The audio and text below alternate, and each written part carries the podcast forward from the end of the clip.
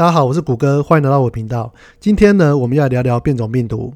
那变种病毒呢，最近又出现了这只新的变种病毒，叫做 Omicron。那我们最近一直在担心，它是不是会造成我们人类社会有一个很大的影响？那其实呢，在这个部分呢，我们要关注哪些数据呢？那这个数据其实每次只要有一个新的变种病毒出现的时候呢，我都会特别关注重症率跟死亡率。对，因为其实我们现在的状况呢，其实我们已经大致会走向需要与病毒共存的一个时代。那其实大家呢，只要有打满两剂疫苗以上的话，那其实它的重症率跟死亡率是不会太高的。但是我们现在担心的是说，如果这个新的变种病毒呢，让我们这些疫苗，就算是你打了疫苗呢，也没有什么效用的话。那势必就会造成重症率的提升，那这些重症率的提升呢，就会间接的影响到我们的医疗资源可能会匮乏。那只要医疗资源崩溃的话，那就会造成相当多人可能会因为这个病毒呢，然后相继的死亡。那这个部分也是很多政府不乐见看到的。所以呢，如果重症率跟死亡率呢有明显的提升的话，我相信政府一定会采取一些必要的措施，像是封城或是限制人民的移动等等。那其实你会发现到，自从新冠肺炎呢它开始爆发以来呢，其实有很多的病毒株呢，它都不断的是在变异。我相信未来只会变异成各种不一样的病毒株而已。那现在就是在于说，这些变异后的病毒株呢，会不会造成我们人类社会一个很大的影响？那由于现在是个我们需要与病毒共存的一个时代，也就是所谓的后疫情的时代。那所以呢，每当有一个变异的变种病毒出来之后呢，所以其实这些疫苗公司呢也一直在关注说，他们的疫苗呢对于这些变种病毒呢是不是还有效用？那如果没有效用的话，其实是件非常严重的事情。那我现在看这些数据呢，其实目前重症率跟死亡率呢，其实并没有很明显的提升。那我倒觉得以现在的状况的话，变种病毒对于我们行情的影响，我倒觉得应该是还好。但是我也觉得要随时。关注这两个数据啦。那如果这两个数据呢，在世界各国，或者是有个新新冠肺炎的变种病毒呢，在某些国家造成它的重症率跟死亡率上升的话，那我觉得这个对我们股市的影响可能就会非常非常大。那目前我来看呢，目前的状况应该是还好。那现在我们要来关注一下美国现在的状况哈。那我有去查一下，美国目前这边肺炎的死亡率大概是是在百分之一点六趴。那其实跟过去的数据来比的话，其实目前的死亡率都在这个数值上下徘徊，所以并没有一个很明显的提升。所以我初步判断呢，呃，这个相关的变种病毒呢，其实对我们的死亡率跟症重率其实影响的程度还好。那其实你看到美国啦，它每日的新增确诊数呢，其实都大概好几万人。但是，其实它如果能控制重症率跟死亡率在某一定的趴数下面的话，其实我们倒不用特别担心，因为你看美国现在的状况呢，其实它算是一个解封的状况，因为他们有很高的比例呢都已经打满第二季的疫苗了。那其实，在这个状况呢，他们已经在学习怎么与病毒共存。那你要他们再回到过去封城那个时候的状况，其实大家都不太愿意，因为。当你封城的时候，这个影响到经济的层面，或者是人类的心理跟社交的一个状况，其实都有非常大的影响。所以，除非万万不得已啦，不然你要回到早期那个封城时候的状况，应该是相当的困难的。那我们来看一下美国的一些经济的一些数据哦。呃，美国的联准会呢，最近当然也有发现到，它这个通膨呢，或许不该定义成暂时性的通膨，所以他们对于一些通膨的处理方式呢，他们会有一些比较积极的作为。像他们在联准会呢，上一次发表声明呢，就有提到说，他会朝向加速缩债的这个步伐去走，那也不排除升息这个动作呢，他也会提前。对，那目前美国的通膨它还算是高，对，但是联总会这边又发现到通膨呢，这个有一点比较高的状况，所以他们有一些必要性的作为。但是呢，同时你如果观察到美国呢这边的个人实质消费支出的商品跟服务啊，其实它的金额都还是在上升中的。这也就是说呢，现在的通膨呢造成物价的上涨，但是呢，其实并没有影响到美国这边个人实质消费支出的商品跟服务。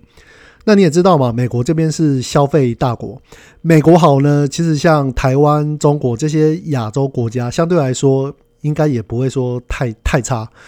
对，所以现在美国其实它的经济呢，我看一些数据的话，其实它目前都是稳健向上的。那不管是我刚刚提到的一些个人实质消费支出，那其实像初领救济金跟失业率呢，它也不断的是在降低。那美国现在其实缺工数也都是在增加，也就是说呢，现在整体的美国就业市场呢是非常的活络的，甚至出现严严重缺工的一个状况。那拜登呢？最近也有注意到一些美国通膨的状况，所以他也发表声明说要试出五千万桶的战略石油。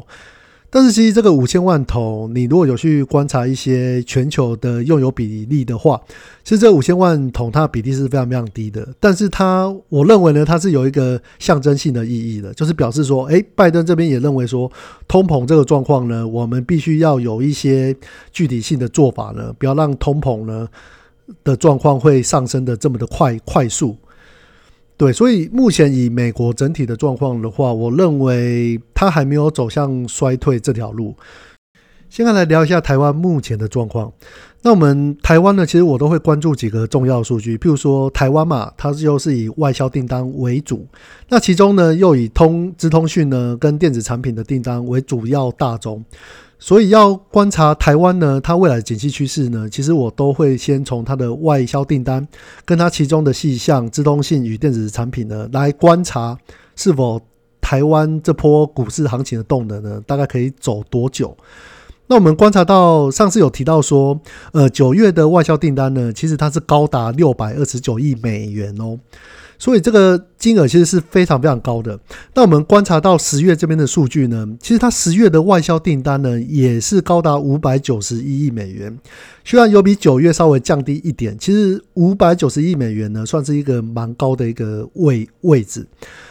但是你如果去看一些细项的话，那十月份呢在资通信与电子产品的订单呢，其实它有不少滑落。那这个部分呢，我是觉得需要注意。那是不是？这个动能呢会降低，那所以我觉得等十一月份的外那个外销订单数据出来之后，那我们要特别关注在自动性与电子产品这一块，因为台股的组成呢主要就是以电子业为主，几乎占了一半以上，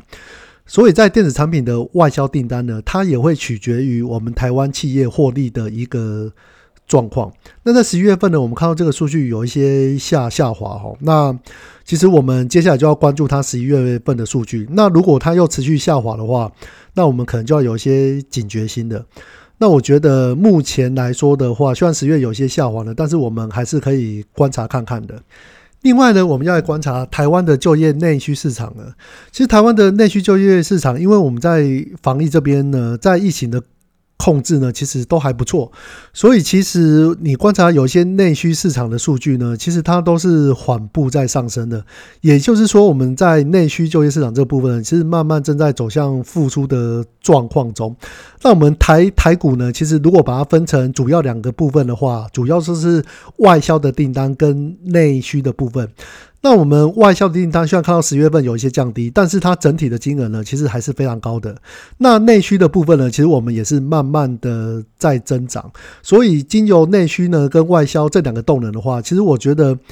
台股到目前为止呢，我认为它的都还有一定的上涨空间的。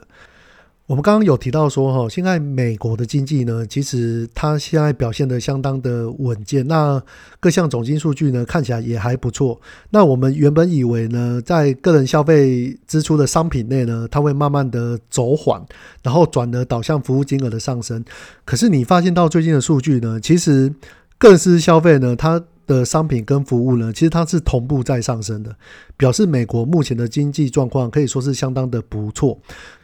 那今天非常开心呢，跟大家分享一些对病毒的看法，不管是变种病毒还是新冠肺炎的一些状况。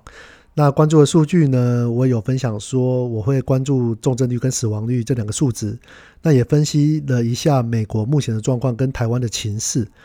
那其实，在前阵子有一波拉回的时候呢，其实我那时候有做一些加码，因为其实我这边在布局上面呢，都会保留一些现金的部位，那都在等它有一个大幅度的拉回的时候，然后我又看到现在的经济形势，